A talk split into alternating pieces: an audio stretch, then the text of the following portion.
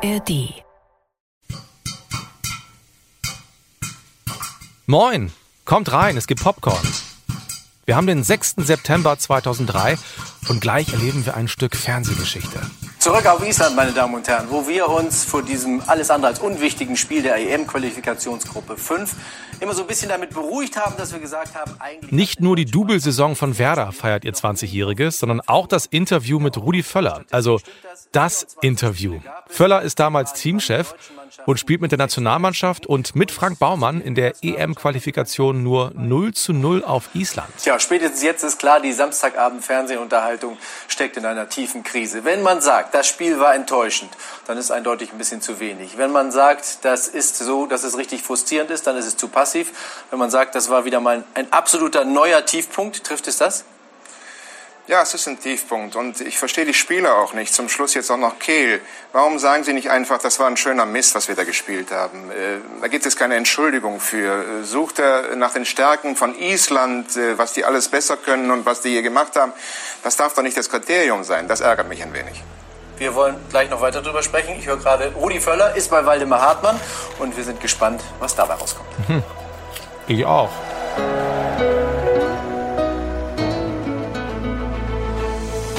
Das Werder-Märchen 2004, die Double-Saison Reloaded.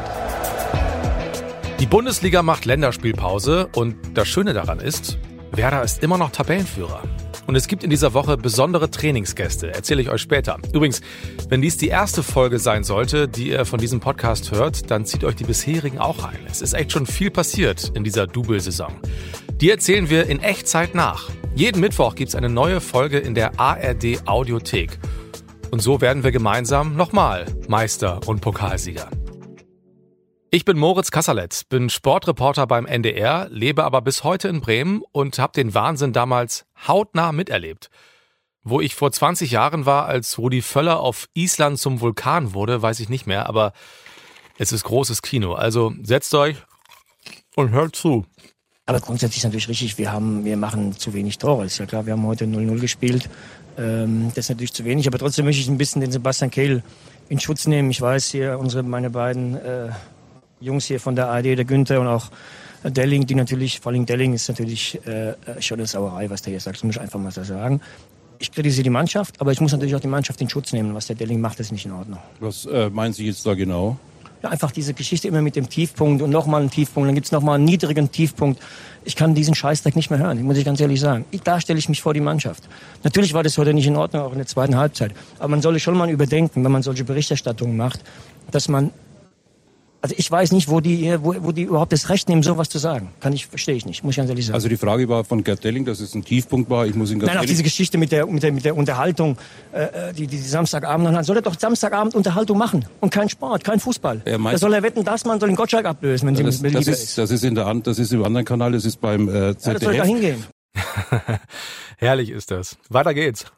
Aber ich kann diesen Käse nicht mehr hören und bei jedem Spiel, wenn wir kein Tor geschossen haben und dann ist noch ein tieferer Tiefpunkt, als wir eigentlich schon hatten. Also so einen Scheiß, den kann ich nicht mehr hören. Also, da wär ich, also das- ist für mich das allerletzte, muss ich ehrlich sagen. Wechsel den Beruf, ist besser. Suchen Sie sich nicht den, im Moment den falschen... Nein, ich suche mir genau den richtigen den aus. falschen Weil ich Gegner sitze hier, aus? ich sitze jetzt seit drei Jahren hier und muss mir diesen Schwachsinn immer anhören. Das ist einfach so. ja, aber die Mannschaft ist doch der Ansprechpartner der Ja, allererste. Wenn die auch, gute Spiel kriegen auch ihr macht, Fett. Die kriegen auch ihr Fett weg. Aber ich kann diesen Käse nicht mehr hören, immer nach jedem Spiel. Und dann ist, ich kann es mich nur wiederholen.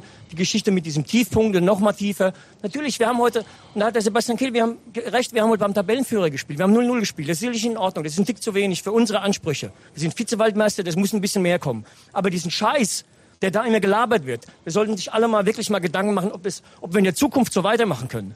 Immer diese, diese, diese Geschichte, alles in, in den Dreck ziehen, alles runterzuziehen. Das ist das allerletzte. Und ich lasse mir das nicht mehr so lange gefallen, das sage ich euch ganz ehrlich. Pass auf, gleich der Höhepunkt. Aber ihr müsst doch mal von eurem hohen Ross runter zu, runterkommen, was ihr euch immer alle einbildet, was wir alles, was für Fußball wir in Deutschland spielen müssen. Ihr habt doch früher, der Günther, was die früher für einen Scheiß gespielt haben. Da konntest du doch früher gar nicht hingegangen. Die haben doch Standfußball gespielt früher. Also, ich komme nochmal so auf das zurück. Ich schaue mir das auch das Spiel an und wir sind uns ja meistens in der Beurteilung dieser Spiele auch einig. Äh, ich kann jetzt nicht verstehen, warum die Schärfe reinkommt. Warum ich, bringt ihr doch rein. Müssen wir uns denn alles gefallen lassen? ja, ich habe doch keine Schärfe jetzt da Ja, reingebracht. du ganz nicht. Du sitzt hier locker bequem hier auf deinem Stuhl, hast drei Weizenbier getrunken, du bist schön locker. Na, wollt ihr noch ein bisschen Popcorn? Rudi Völler sitzt hier in grauer Ballonseide bei Waldi Hartmann im Studio Und ein paar Meter weiter in Reykjavik steht Frank Baumann gerade unter der Dusche. Er war 90 Minuten lang auf dem Platz und Teil dieses grausamen 0 zu 0.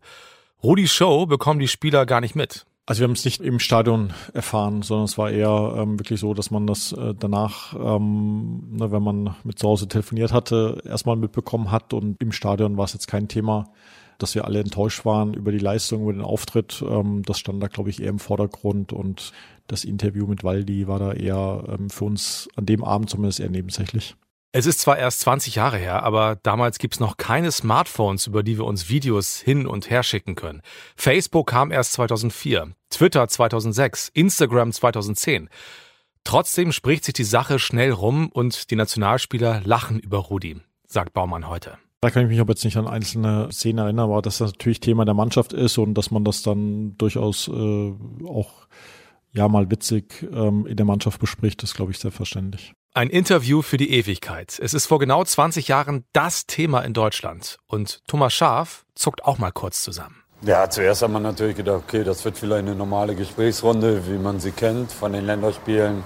Aber es ist dann doch sicherlich was anderes bei rausgekommen. Man hat Rudi emotionell engagiert gesehen und ich glaube, das ist auch sein gutes Recht. Ich denke, mit äh, etwas Ruhe hätte er sicherlich ein paar andere Wörter benutzt, aber äh, ich glaube, das muss man ihm einfach auch mal zugestehen. Rudi Völler entschuldigt sich noch im selben Interview. Entschuldigung, die Geschichte mit dem Weizenbier habe ich nicht so gemeint. Alles andere habe ich so gemeint, wie ich es gesagt habe. Und Waldemar Hartmann bekommt hinterher einen Werbevertrag mit einer Brauerei. Und Rudi Völler, der hat später in dieser Podcast-Serie noch einen ganz großen und wichtigen Auftritt. Er wird im Mai die Meisterschale ins Weserstadion bringen.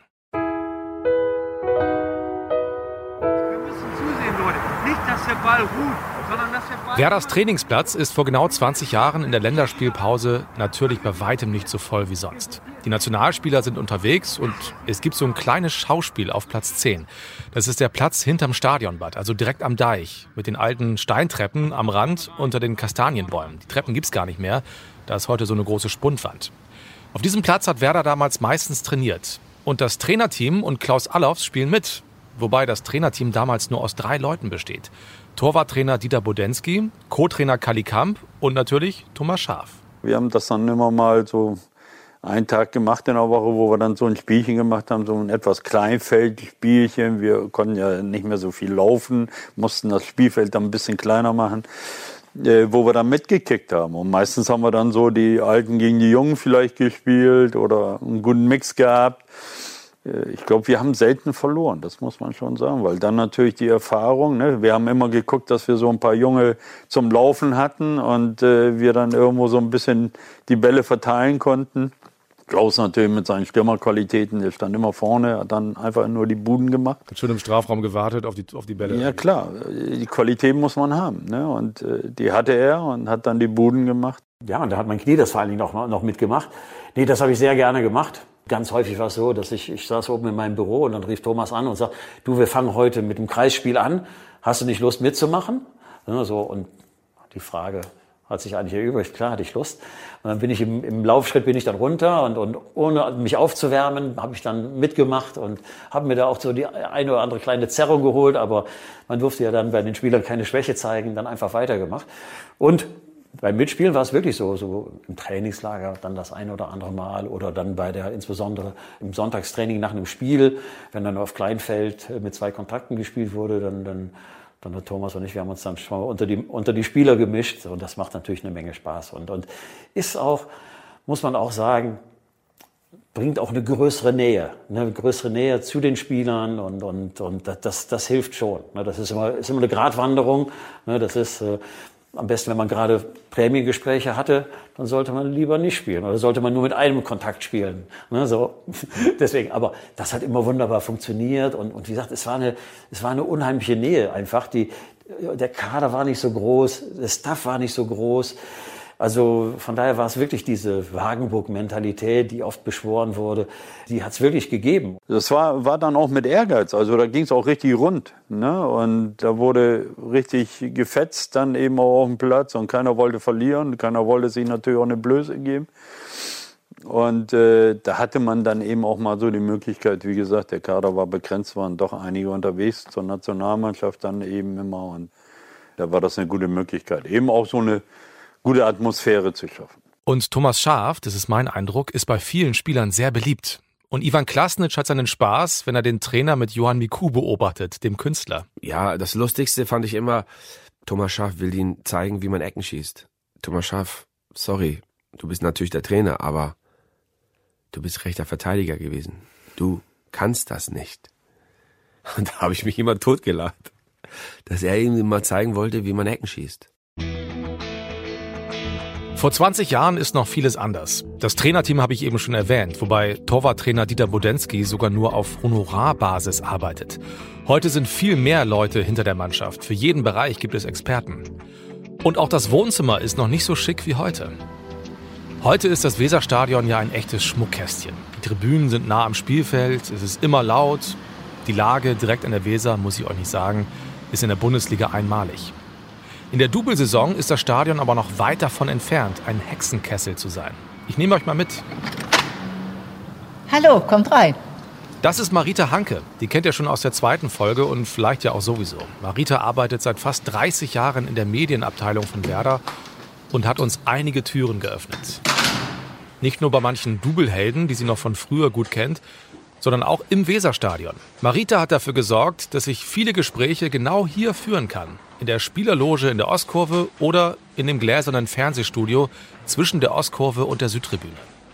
Und hier treffe ich zwei Herren, die dafür gesorgt haben, dass das Weserstadion heute ganz anders aussieht als noch vor 20 Jahren. Das sah mal ein bisschen anders aus, ja. Jürgen Born ist in der Double-Saison Vorsitzender der Geschäftsführung, also Werder-Chef. Hallo, hallo. Und Manfred Müller ist auch einer von vier Geschäftsführern. Guten Tag. Beide stehen vor unserem Gespräch jeweils kurz nachdenklich an der Scheibe des gläsernen Studios und gucken in den eckigen Innenraum. Auf den grünen Rasen, auf die grünen Sitzschalen, auf die berühmten Flutlichtmasten natürlich. Die gibt es schon ewig, aber alles andere hat sich verändert und dieser Wandel ist spannend und er findet ja auch während der Double-Saison statt. In einer der ersten Folgen hatte ich euch ja schon erzählt, dass ich in der Nähe des Weserstadions aufgewachsen bin und den Jubel über Werder-Tore immer hören konnte. Ich habe da neulich mit meinem Bruder Tobias drüber gesprochen. Der ist sechs Jahre älter als ich und kennt noch ganz andere Zeiten. Er sagte, stimmt, aber früher, als die Westkurve noch offen war, haben wir die Tore noch besser gehört. Früher war die Westkurve wie die Ostkurve eine Stehplatztribüne ohne Dach. Und Manfred Müller war damals, zu den alten Rehagel-Zeiten, Schatzmeister von Werder. Dieses Stadion gehörte ja der Stadt. Und äh, wir haben 88 die äh, Westtribüne umgebaut, wir haben 92 die Südtribüne umgebaut, 96 die Osttribüne und 2004 wurde äh, die Nordtribüne neu gebaut. Und das war gerade in dieser Phase äh, des Jahres 2003, 2004. Und äh, wir haben äh, zusätzliche Logen gebaut. Wir waren ja mal die Ersten, die Logen in Deutschland gebaut haben, sind dafür angegriffen worden von den Fans. Inzwischen hat sich das etabliert und es gibt an und für sich kein Stadion mehr in der ersten Bundesliga ohne Logen. Und äh, haben dann das Logenkonzept weiter fortgesetzt und äh, haben das dann auch in der Nordtribüne gebaut, sodass wir auch mehr Möglichkeiten hatten für Firmen, äh, für WIPs. Und man muss ja ehrlich sagen, dass da, was das Zuschauergeld angeht, das Geld eingenommen wird. Das Geld wird in den Logen und in den Einzellogenplätzen eingenommen. Da wird der größte Betrag erzielt. Und deswegen ist die Nordtribüne in der Double-Saison eine Baustelle, vor allem draußen. Erinnert ihr euch noch an die alten Kassenhäuschen vor den Büschen da unten am Osterdeich? Früher waren da noch viel größere Kiesflächen als heute davor und auf dem bin ich als Kind mal übel gestürzt mit dem Fahrrad. Die Narbe habe ich heute noch am Knie. Im Inneren des Stadions fällt die Baustelle damals gar nicht so sehr auf. Das war zwei Jahre vorher bei einem anderen großen Umbau noch anders, sagt Jürgen Born. Ganz zu Anfang hatten wir noch die Laufbahn. Die erste Maßnahme war ja, die Laufbahn wegzunehmen und damit haben wir das Stadion abgesenkt, die Spielfläche. Das gab einigen Ärger, da mussten, glaube ich, Messungen vorgenommen werden, ob wenn die Weser steigt, was dann passieren kann. Also eine ganze Menge zu beachten und äh, hat aber dann doch letzten Endes alles ganz gut funktioniert. Also Anfang des Jahrtausends verändert sich das Weserstadion stark und das passt ja irgendwie auch zu Werder in der Zeit. Der Umbau der Ost- und Westkurve ran ans Spielfeld beginnt vier Jahre nach dem Double, also 2008. In der kommenden Woche geht's endlich weiter in der Bundesliga. Werder reist als Tabellenführer nach Dortmund, bangt aber um Johann Miku. Der hat sich in einem Testspiel in Groningen die Rippen gebrochen. Und dann gab's da noch ein Freundschaftsspiel gegen den FC Huchting. Das ist ein Stadtteilverein aus Bremen. Und Marco Reich sieht die rote Karte wegen einer Schiedsrichterbeleidigung. Ich glaube, das wird nichts mehr mit ihm und Werder. Hallo, hier ist Henry Vogt und in der nächsten Folge besiegt Werder sich selbst.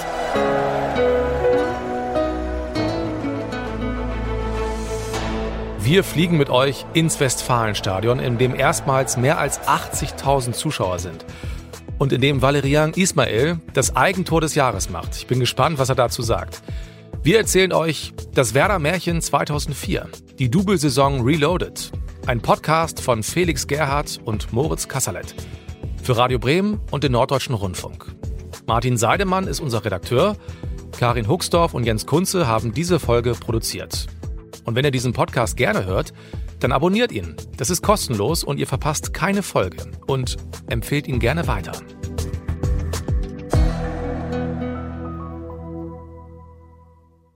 Und zum Schluss haben wir noch einen Podcast-Tipp für euch. Süchtig nach alles von Bremen Next. Jede Woche will Host Hubertus Koch die Frage klären, wann Lifestyle aufhört und wann Sucht anfängt. In der Folge Süchtig nach Sportwetten spricht er mit Reporterlegende Werner Hansch. Der litt jahrelang unter seiner Spielsucht und hat am Ende mehr verloren als nur Geld.